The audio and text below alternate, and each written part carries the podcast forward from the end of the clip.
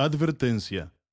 Este podcast es para mayores de edad, ya que en ocasiones contiene hechos, temas e historias en las cuales el contenido podría ser sensible para algunos miembros del público, por lo cual aconsejamos discreción.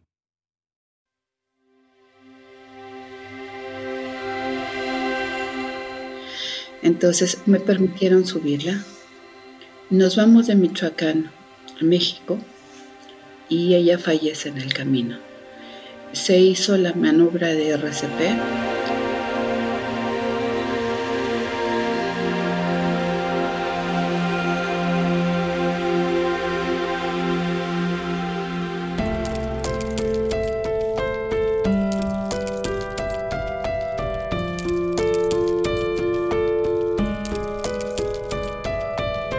De Triple S, esto es Lo que un día pasó.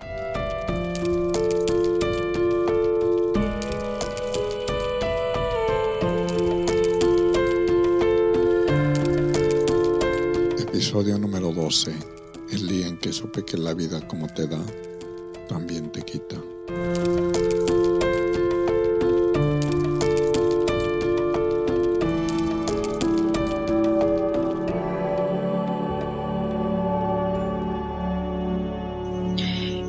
Mi nombre es María Eugenia Ponce. Eh, la mayoría de la gente me conoce como Maru Ponce. Yo vengo de un seno familiar eh, católico, este, donde realmente tuve un, a mis padres que eran muy estrictos, pero siempre cariñosos. Yo fui la, la cuarta hija de seis hermanos. Este, pues éramos muy inquietos. Mi mamá dejó de, ejercer su profesión para dedicarse a cuidarnos. Mi papá realmente era sacerdote, bueno, iba a ser sacerdote y este y también estuvo en la milicia. Entonces, pues realmente era una persona muy cuadrada y muy estricta. Eh, mis papás nos empezaron a introducir al mundo del deporte. Esto es, nos llevaban a natación en la unidad Cuauhtémoc. Al terminar las clases de natación, eh, era muy común que nos llevaban a los trampolines para untarnos. Lo que sí hago hincapié es el, el gran esfuerzo que hacía mi mamá, porque nos recogía de la escuela, íbamos comiendo en el camino y era llegar a entrenar, mientras que no nos entrenabas, eh, nosotros otros hacíamos tarea hasta que terminábamos y nos íbamos a la casa.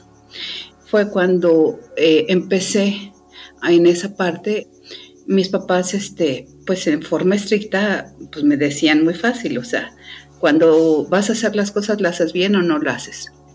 O no se hacen. Entonces, este, me empecé a meter a la parte del equipo de clavados. O sea, donde entrenaba de, en la unidad Cuauhtémoc, pasé a entrenar al Comité Olímpico Mexicano. Una de las reglas realmente irrompibles para mi papá siempre era el estudio es primero, nunca el deporte donde no se podía bajar el promedio porque sabía que había consecuencias. Recordando una vez que no me dejaron ir a un viaje a Toronto, Canadá, por haber bajado mi promedio en la escuela. Esto no importaba que yo representaba a México, a mi papá no le interesaba. Y la realidad es que teníamos horarios muy pesados y pues prácticamente salíamos cansadísimos. Este tipo de entrenamiento y, el deporte siempre nos da una gran enseñanza. Teníamos un gran amigo, un excelente ser humano, que era nuestro entrenador. En resumen, eh, prácticamente participé en una gran cantidad de competencias representando a México hasta llegar a ser seleccionada de la Olimpiada. En ese tiempo a mí me tocó ser, parte de la selección mexicana hacia Moscú y aunque realmente era muy pesado, yo sabía que el estudio siempre era, primero. Entonces llegó un momento que en la universidad ya no podía y fue cuando decidí eh, retirarme del, deporte. para un deportista es, es realmente doloroso. Y transcurrió el tiempo y yo terminé mi licenciatura en la UNAM como médico veterinario zootecnista. Pasa el tiempo y me sucede el primer, el primer proceso que para mí fue doloroso. Eh, cuando yo eh, daba el proceso de titulación, sí hago hincapié que después de que me retiro, empiezo a trabajar con algunos médicos como estorbante, como ayudante, aprendiendo cada vez más de ellos. Entonces, este, en, ese tiempo, cuando yo estaba en proceso de titulación, decido eh, iniciar mis, mis consultas a domicilio para empezar a tener ingresos. En esa ocasión me tocaba ir a hacer una, una visita a domicilio, donde me pidieron vacunar unos perritos. Eh, yo vivía en, en, la ciudad, en Ciudad Satélite, en el Estado de México, entonces, pues para mí era fácil irme caminando de un lado a otro. Y entonces me presento a la consulta y este y todo se presenta en forma normal. La, persona me pide que le desparasite a sus perros. Yo le comento que en ese momento no traía el medicamento. Entonces que pues tenía que regresar a mi casa por el medicamento para que la pudiera atender bien. Salgo del domicilio y hago hincapié que en ese lugar donde, donde estaba ese domicilio cerca de mi casa había una secundaria. Entonces mi intención era ir rápido para que cuando yo regresara o, tratara de, que no hubiera tantos eh, chicos porque era mucho relajo pasar por ahí. Entonces eh, voy caminando eh, por unos pasillos que normalmente se encuentran en esa zona donde evitan que tengas la trayectoria de un carro, sino vas acortando camino. Cuando voy caminando realmente, pues quitada de la pena, eh, voy caminando y una persona me jala hacia un terreno. Esta, esta persona me jala hacia un terreno y me empuja cayendo boca abajo en un montón de escombros, eh, donde cuando me doy cuenta, eh, pues resulta que estoy me está apuntando con una pistola siempre en la cabeza. Otra persona, otra persona este, traía una navaja en la mano y cuando me doy cuenta, pues de repente me empieza a romper la ropa. Entonces, la verdad es que, pues llega un momento que entras en pánico, pero entras en desesperación, ¿no? Pero te das cuenta que tienes que, pues ceder porque tu vida está en riesgo. Eran tres tipos, los tres tipos abusan de mí. La realidad es que me acuerdo perfectamente de todo, pero fue muy raro porque yo veía a, esa persona que estaban violando enfrente de mí. Yo no era esa persona, yo estaba fuera de mí esas personas realmente eh, abusaron, inclusive hasta se turnaban, este, pero siempre, siempre apuntándome con la pistola. Entonces terminan los tres y el último recuerdo que, sacó la navaja y me cortó los brazos y, las, y los muslos y gritándome tontería y media, ¿no? Donde que no se me olvidara que que ya habían pasado, que esa era su, su, marca. Entonces, como puedo, me levanto, me pongo lo que me quedaba de ropa. En ese momento es cuando me doy cuenta de que estaba sangrando. Tomo mis cosas y salgo corriendo hacia mi casa. Mis papás estaban de viaje y cuando llego a tu casa, a su casa, no había nadie. Entonces eh, entré en un estado de shock lo que yo necesitaba era bañarme en ese momento. Entonces, este, me meto a bañar, eh, me estaba bañando y la verdad es que lo que yo quería hacer era, hacer, lavados vaginales, bañarme, quitarme todo lo que, lo que sentía y, y tenía. Y llega mi hermana y empieza a golpear la puerta porque ella se dio cuenta que había sangre. Entonces, este, me costó mucho trabajo salir en ese tiempo, alucinaba mucho, este, era mucho coraje, mucha la frustración. Pero a la vez yo decía, no importa, o sea, estos cabezones estaban esperando a una niña, a una niña de secundaria. Y, y por dentro yo decía, no importa, lo importante es que, que me dejaron viva. Eso es lo importante. Entonces salgo del baño, me visto y lo único que hago es que las vendas, o sea, las heridas las vendo.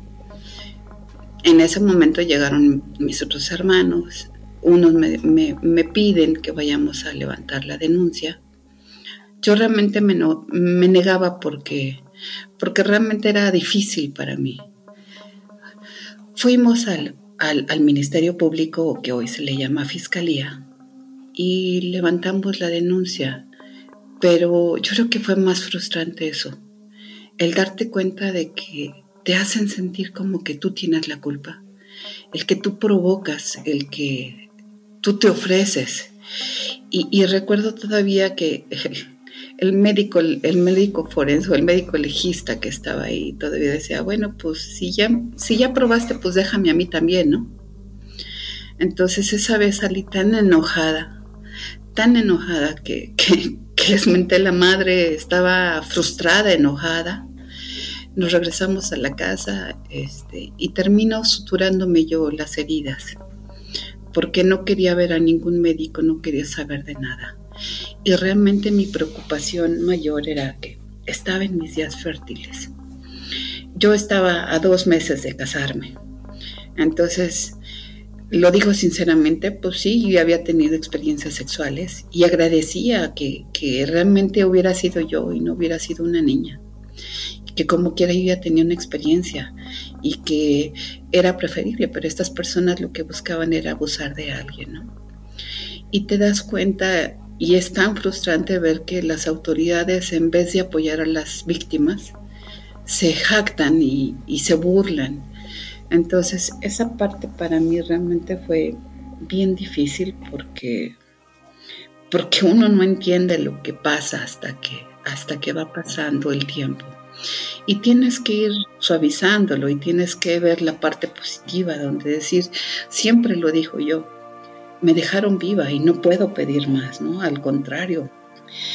Eh, también en ese tiempo, como lo dije, este, pues realmente como estaba en mis, en mis días fértiles, yo le hablo a un tío que es médico, porque mi preocupación era pues salir embarazada él me dio una serie de medicamentos y, la verdad es que le agradezco porque en ese tiempo me decía, no te preocupes, si con esto no funciona, yo te apoyo en lo que, en lo que sigue.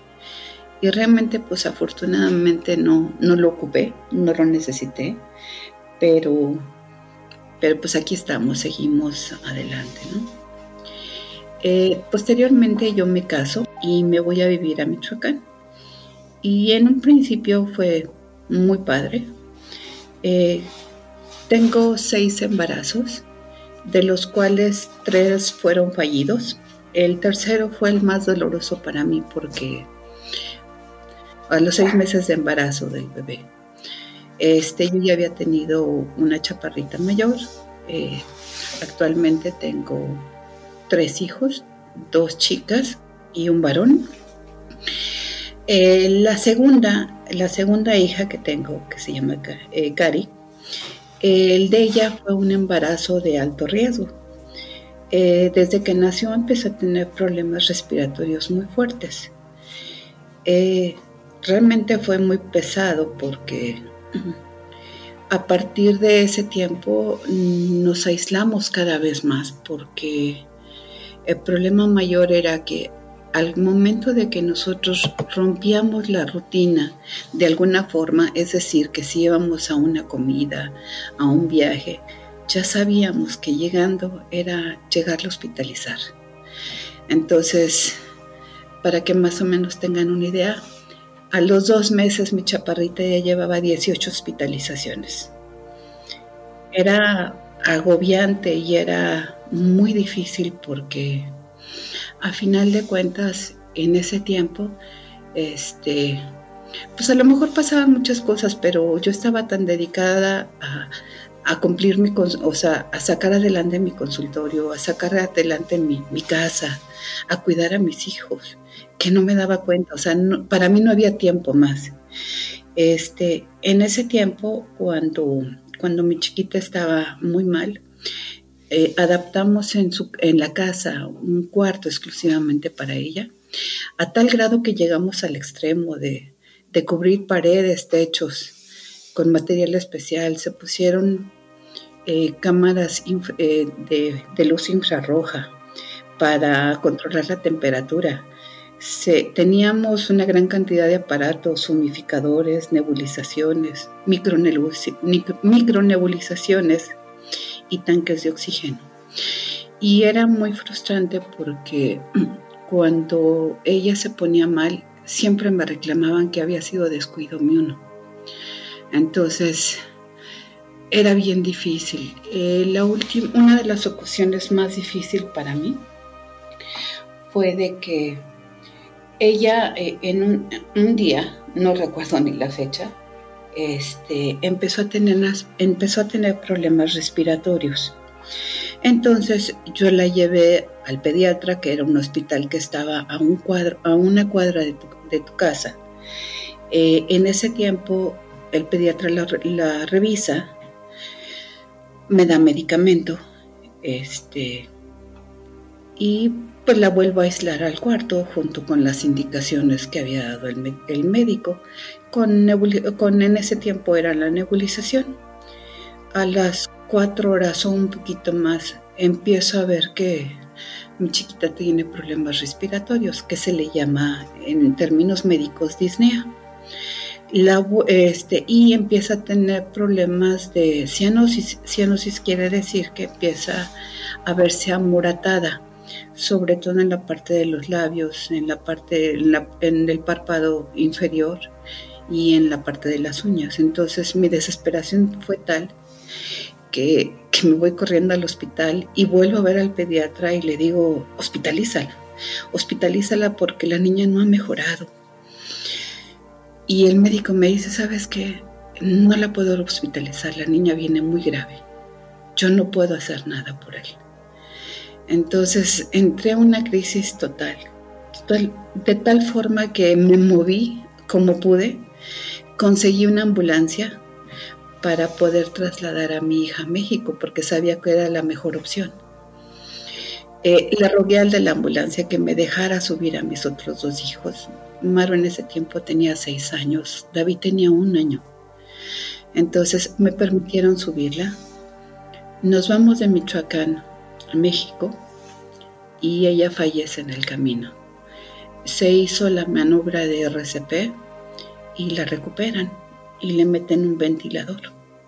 De tal forma que, pues yo sabía médicamente que pues no, era un panorama muy bueno que digamos. A tal grado que llegando a la caseta de Tepozotlán, baja un helicóptero, monitorea a la niña y nos dice que, pues que está grave, que el pronóstico es reservado. Entonces me decían que que había más posibilidad de que llegara por vía terrestre que por vía aérea, por las diferencias de altitud que había. Entonces, pues dije, bueno, si vengo de Michoacán hasta acá, pues no me arriesgo. Me voy vía terrestre, nos vamos en ambulancia hasta el otro lado de México, que es en, en Tlalpan, donde están los hospitales, donde nos aceptan a, a ella en un instituto que se llama INER, que es Instituto Nacional de Enfermedades Respiratorias, donde mm, pues prácticamente ya nos estaban esperando, porque me imagino yo que pues los estaban monitorando vía radio. Y entonces llegamos al hospital y recuerdo que mi papá al momento de bajar me dio una cachetada que, que fue cuando reaccioné y me dijo, me llevo a los niños. Y yo entré con mi hija al hospital. En el momento de que ella estuvo en terapia intensiva, pues prácticamente las posibilidades eran bien pocas. Eh, hago hincapié que, que terapia intensiva por lo general son cubículos de cristal. Entonces era bien frustrante ver a, mi chiquita con, con, con el tubo endotraqueal, con dos vías abiertas, donde pues era un bultito, un bultito que era una probabilidad muy baja, ¿no? En ese tiempo, este, pues la realidad es que no había mejoría. pasaba uno y otro y otro día y pues nada más nos decían, ojalá responda. Entonces, pues no, no, no veíamos una, mejoría notoria y, estamos conscientes de que, pues como es una institución de salud, pues también requieren las camas y requieren todo. Lo que sí es que hago hincapié que normalmente en ese tipo de hospitales, pues una de las reglas que yo voy mucho a favor de la donación de órganos, cosa que nos hacen firmar desde un principio. Entonces llegó un momento de que pues me comentaron y me dijeron que pues que la niña no presentaba mejoría, que era hora de pues desconectar para que a ver si había mejoría cuando se quitara todo el proceso. En ese tiempo para mí fue una bomba. Entonces me entregan los documentos que se le llama consentimiento informado, donde me piden retirar el respirador. En e, ese día, este, yo estaba muy enojada, estaba muy enojada con todo el mundo, estaba enojada con Dios, eh, le mentaba a la madre, le alegaba, porque no era justo que una nena tan chiquita estuviera tanto en riesgo. Yo quisiera cambiar su vida por la mía, ¿no? Entonces, en ese tiempo de, la terapia intensiva, eh, me tocó ver a un padre, a un sacerdote, y con una túnica blanca y, me habló y me dijo, ¿sabe qué? ¿Me permite hablar con la nena? Yo estaba enojada y yo le dije, pues adelante, o sea, ¿qué más puedo pedir, no? Ella, esta persona estuvo con ella, no recuento cuánto tiempo, pero cuando sale me dice, ¿me permite hablar con usted? Y recuerdo que lo único que me dijo es, si realmente quiere a su niña, entréguesela a Dios. Él va a saber lo que hace. Con mucho dolor eh, salí enojada y la verdad es que salí, salí devastada del hospital. Ese día empecé a fumar. Me dejé caer en la banqueta llorando y se acerca un perro callejero y se acuesta en mis piernas. Y fue cuando dije, ya entendí, ya entendí que si lo mejor es entregársela a Dios, lo voy a hacer. Y pues terminé firmando el, consentimiento informado y lo entrego. Yo sabiendo que al día siguiente iban a desconectarla. Ese día eh, había cerrado mi ciclo, o sea, agradecí, me despedí de ella hice todo lo que podía y, decía, bueno, pues no te quiero ver así, si tú me, si Dios te da la oportunidad adelante y si no, pues, pues después te acompaño, ¿no? Y después te alcanzo. Entonces, este, al día siguiente eh, me retiro, o sea, no quería estar presente de, que la desconectaran. Decido retirarme y, y me voy llorando entonces, cuando voy saliendo del área de terapia intensiva, oigo que se, prenden las alarmas de los aparatos. Y dije, ya, ya se va. Pues ni modo, ¿no? Entonces salí corriendo y al poco tiempo me alcanza un vigilante y me decía, es que el médico quiere hablar con usted. La verdad es que enojada yo le decía, no, o sea, ¿qué quiere hablar? Pues ya firmé todo lo que tenían que firmar entréguenme lo que me tengan que entregar y sáquenle lo que tengan que sacar. Entonces, mm, de repente me gritó, me dijo, no, entienda, el médico quiere hablar con usted. Me regreso y para mi sorpresa, cuando llego al cubículo, mi hija estaba sentada en la cama, completamente despierta, diciéndome, mamá, tengo hambre. Y ahí fue cuando realmente creí en los milagros. Fue difícil, sí, pero, pero en ese momento los médicos no tampoco sabían ni qué era lo que estaba pasando. En ese tiempo, pues la niña me piden que, que tienen que hacerle una serie de pruebas porque realmente el diagnóstico inicial que nos daban era fibrosis pulmonar. Y después de todos los estudios a ella la retinan siete meses, donde yo vivía abajo de, de, su, de su cuna todo el tiempo. Me daban permiso de dormir ahí, me despertaban a las 3, 4 de la mañana, me bañaba y me salía. Y me iba a la biblioteca a leer lo más que podía para conocer la enfermedad. En ese tiempo, mi, el que era mi marido me decía, no te preocupes, tú estás de vacaciones, disfruta tus vacaciones, porque él supuestamente estaba trabajando, ¿no? Entonces, después de ese tiempo para mí fue frustrante porque pues mi hija vivía con, los abuelos y, el niño chiquito y mi mamá lo enseñó a caminar, entonces me perdí mucho de su parte, pero pues qué no hace uno por los chaparros, ¿no? Y al final de todo, pues realmente nos dieron un diagnóstico que era asma grave. Y esta, pues teníamos que aprender cómo, cómo superarla y cómo llevar este proceso. Y hoy realmente te puedo decir que es una chica que se acaba de recibir de arquitecta y por algo me la dejaron. Entonces, pasando este tiempo, eh, pensando que todo iba a estar bien y que lo duro ya había pasado, regreso a la que era la casa en Michoacán. ¿Y cuál era mi sorpresa? Empieza el duelo más difícil que he vivido, donde me doy cuenta de que ese que se llamaba a ser mi esposo y ese, no sé, borreguito que era, se convirtió en un perfecto ogro.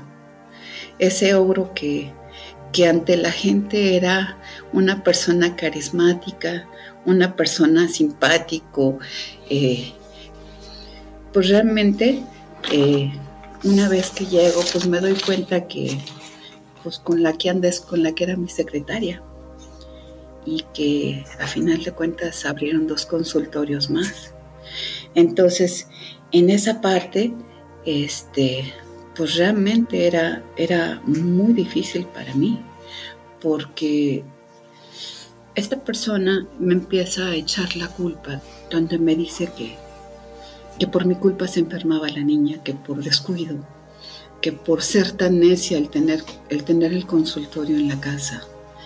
Sí hago hincapié que el consultorio estaba en mi casa, pero lo tenía separado porque al final de cuentas siempre cuidando los, los hábitos de limpieza. Pues ahí empieza mi, mi parte difícil, ¿no? Porque esta persona empieza a, a manejarme de tal forma donde realmente pues yo estaba aislada por, la cuestión de la, de la salud de mi hija, donde realmente me dedicaba a trabajar, a salir adelante con mi consultorio, a sacar a mis hijos adelante y pues no hacía nada más. Entonces empezamos a ir a terapia y tristemente me convence de cerrar mi consultorio por cuestión de, que ella mejorara y habíamos acordado que el consultorio se iba a desmantelar para que, se guardara en uno de los cuartos y que más adelante se volvería a abrir. Y la realidad es que cuando me cambio de casa, que yo le llamé siempre la jaula de oro a esa casa, porque una vez que llego a esa casa, lo único que, que llega de mi consultorio es un mueble un mueble que mandé a hacer y, me dijo, no, todo lo demás es mío. Tú tendrás que esforzarte para hacer lo tuyo. Porque era un patán, o sea, a final de cuentas, de ser una persona independiente, donde tenía mis ingresos, donde tenía mi libertad, donde podía hacer mis movimientos, pues me encuentro con una persona que económicamente me deja sin nada donde los vehículos estaban a tal grado que nada más podía mover un carro, donde monitoreaba el kilometraje, la gasolina, donde era horrible porque si yo necesitaba algo de la casa, tenía que hacer una lista de lo que se necesitaba en el refrigerador. Y entonces de esa lista él compraba lo que quería y cuando quería. Entonces, había veces que no había ni para comer, ¿no? Y a mí me, dejaba 200 pesos a la semana. Y, y sí hago hincapié porque de repente me salía y hacía consultas a domicilio a escondidas, porque era una forma de, tener un mayor ingreso. y, me sentía fatal porque parecía que estuviera haciendo algo prohibidísimo, cosa que no lo era.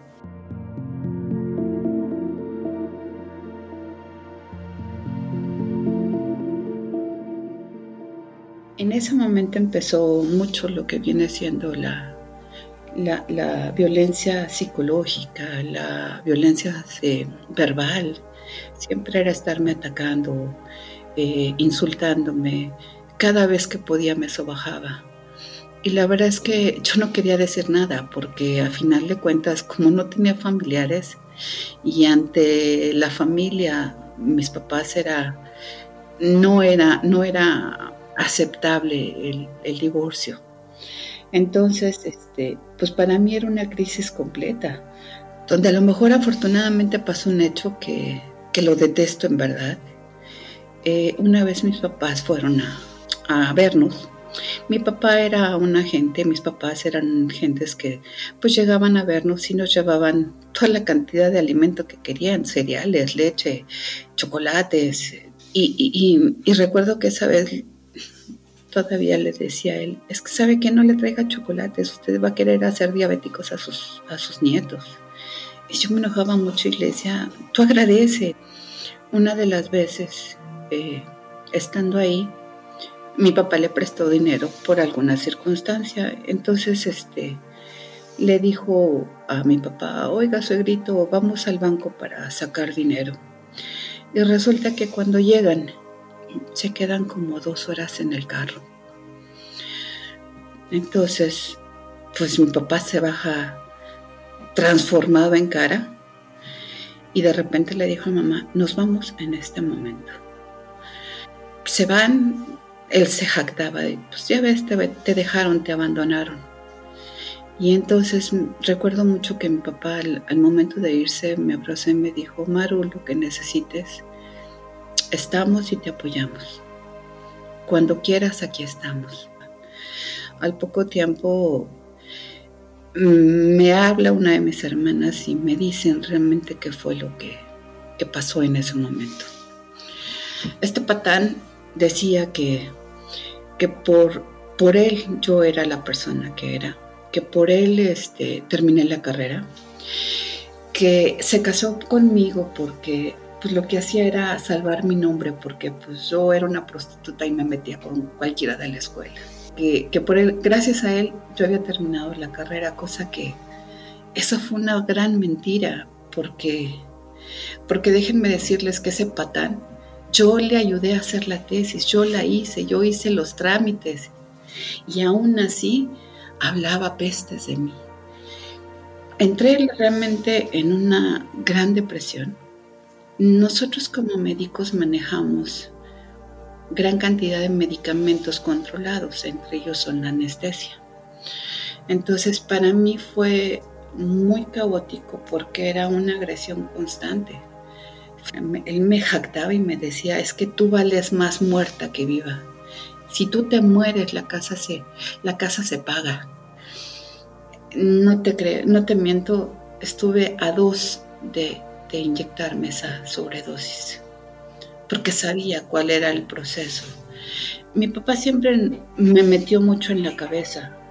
Primero es el razonamiento y, y luego el sentimiento, que no se te olvide las veces que, estaba a punto de inyectarme, me acordaba de eso. Y yo decía, no, ¿con qué clase de patán voy a dejar a mis hijos? ¿Qué futuro les espera? Entonces quitaba la jeringa y decía, no, voy a seguir adelante. Por mis hijos voy a seguir, adelante. Y así fue pasando el tiempo, donde llegó un momento que ya no pude más y decidí abandonar todo, sacar a mis hijos y, y venirme a, la casa de mis papás que en ese tiempo vivían en Querétaro. Posteriormente empezamos a, a buscar asesoría legal. Entonces era bien frustrante porque legalmente me decían es que usted tiene mucho de perder. Está, está haciendo un proceso que se llama abandono de hogar y la probabilidad de que le quiten a sus hijos es muy alta. Entonces realmente era decepcionante ver cómo, a pesar de todo eso, tenía que seguir aguantando. Y lo único que me comentaron es, lo más recomendado es que se regrese y empiece a juntar evidencia y empiece a juntar dinero para que pueda salir adelante. Decido regresarme y empezar a juntar la, mayor cantidad de evidencias y el dinero para poder dar ese paso. La realidad es que en ese tiempo una de, mis eh, propuestas fue de que yo tuviera nuevamente mi consultorio. Y resulta que cuando llego al consultorio, la que era mi secretaria, que era la amante de él, pues eran los ojos y oídos de este mono. Y realmente me sentía peor que una prostituta porque iba y llevaba a mis, a, mis, hijos a la escuela, regresaba, me ponía a trabajar hasta las 8 de la noche y llegaba este tipejo y recogía todo el dinero, todo el dinero. Inclusive si faltaban centavos, era pleito. Pero así aguanté porque tenía que aguantar evidencia, o sea, tenía que juntar evidencias.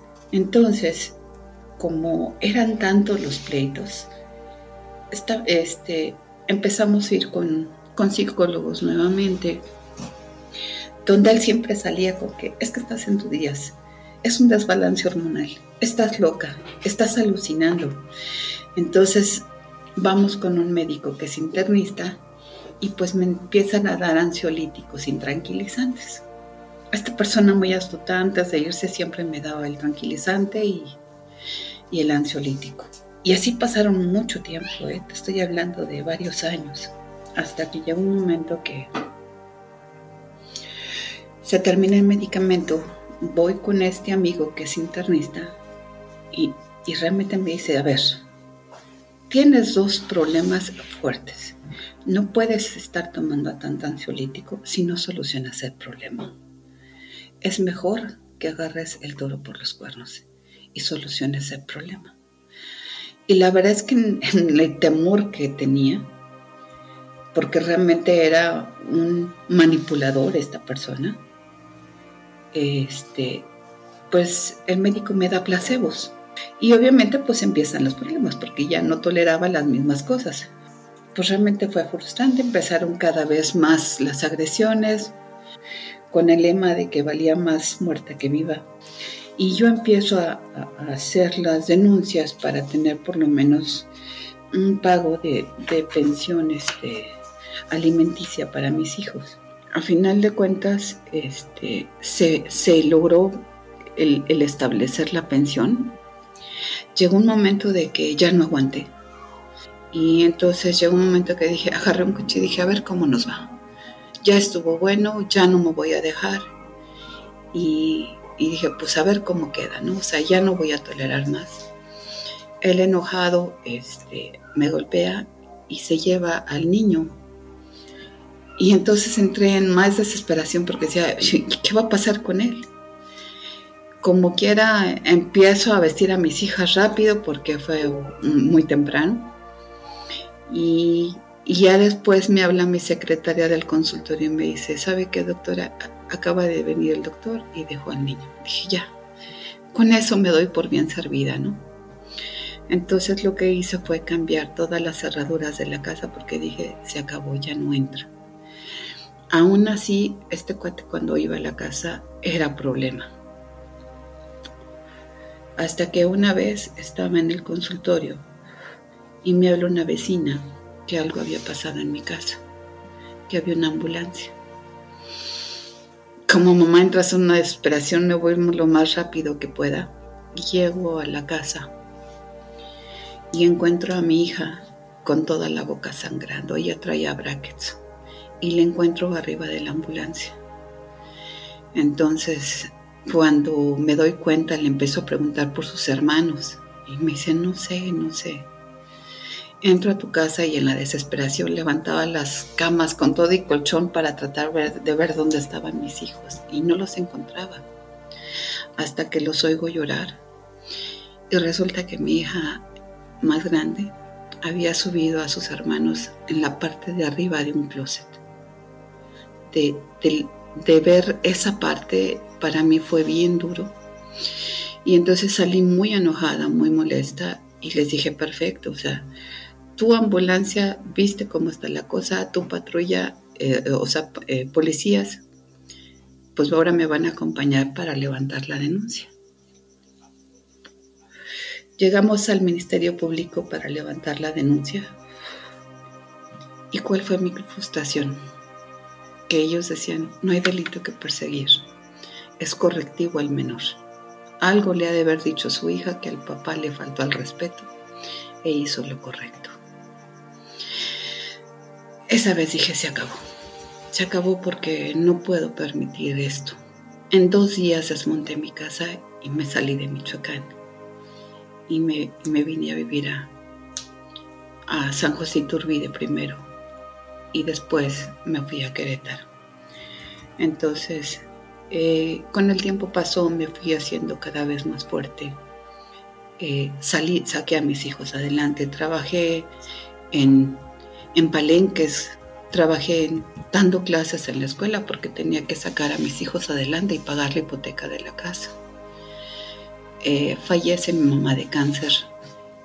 Posteriormente me quedo en mi casa, que era donde vivían mis papás. Mm, mi papá se le diagnostica Alzheimer en un principio era muy difícil porque no lo queríamos aceptar. Pasa el tiempo y obviamente mi papá termina viviendo con nosotros, que agradezco mucho la posibilidad y la experiencia que, que tuve porque es una enfermedad muy difícil, porque esa persona que es fuerte, que es una persona íntegra donde cual trabajo mucho, se va perdiendo la parte de la memoria y te vas dando cuenta que, que ese héroe se va quedando y, y al final de cuentas siempre lo dije, o sea, lo que quedaba de mi papá siempre fue su armadura, la parte interna se fue secando, ¿no? Fueron partes muy difíciles, a veces divertidas. Eh, si tú tienes algún familiar que tiene Alzheimer, tómalo como un acto de amor. Eh, los cuidadores tienen que tener mucha paciencia. En mi caso, agradezco enormemente a mi hijo David, que fue el que se encargaba más que, que nada de su abuelito. Me ayudaba a, bañarlo o a cambiarlo, eh, cosa que rompió muchas cosas, el calzar la regadera, el reposer, los sillones, porque se dejaba caer o porque no le parecía. Pero porque la gente no entienda. Eh, los familiares que, no conviven en esa situación eh, son los primeros que te juzgan, pero a la vez sí es muy cansado, pero agradezco esa, esa parte donde pude disfrutar a mi papá. Eh, después se fue complicando y pues a final de cuentas falleció en, en mayo del año, del año pasado, entonces tenemos que cerrar ciclos donde realmente, eh, si, si tú me escuchas y ves y te identificas con alguna de las partes que yo viví, tienes que superar y tienes que salir adelante. Y lo que te puedo decir hoy es que estoy viva. Eso es lo más importante. Y lo mejor está por venir. Solamente es cuestión de una buena actitud y querer seguir adelante. Hoy disfruto la vida, valoro lo que tengo día con día. Hago lo que me gusta, disfruto lo que hago, tengo mi consultorio. Te puedo decir que soy la única perito federal en medicina veterinaria del estado de Querétaro. Y en el año pasado, en noviembre, recibí el premio del profesionista del año del Colegio de Médicos Veterinarios y realmente es un gran honor, un gran trabajo, pero te puedo decir que si tú luchas por tus sueños, puedes salir adelante. No estás solo, no estás sola, todo esto cambia. Realmente cuenta conmigo y en lo que te pueda ayudar, aquí estoy. Gracias.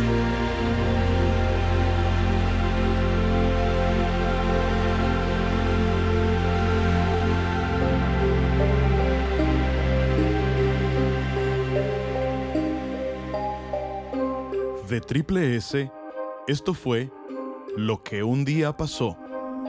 Extiendo una invitación para compartir sus historias con nosotros vía nuestro correo electrónico o en nuestro grupo de Facebook. Y si disfrutan lo que hacemos, favor de suscribirse al canal, activen las alertas, compartan y califiquen el programa. Hasta la próxima.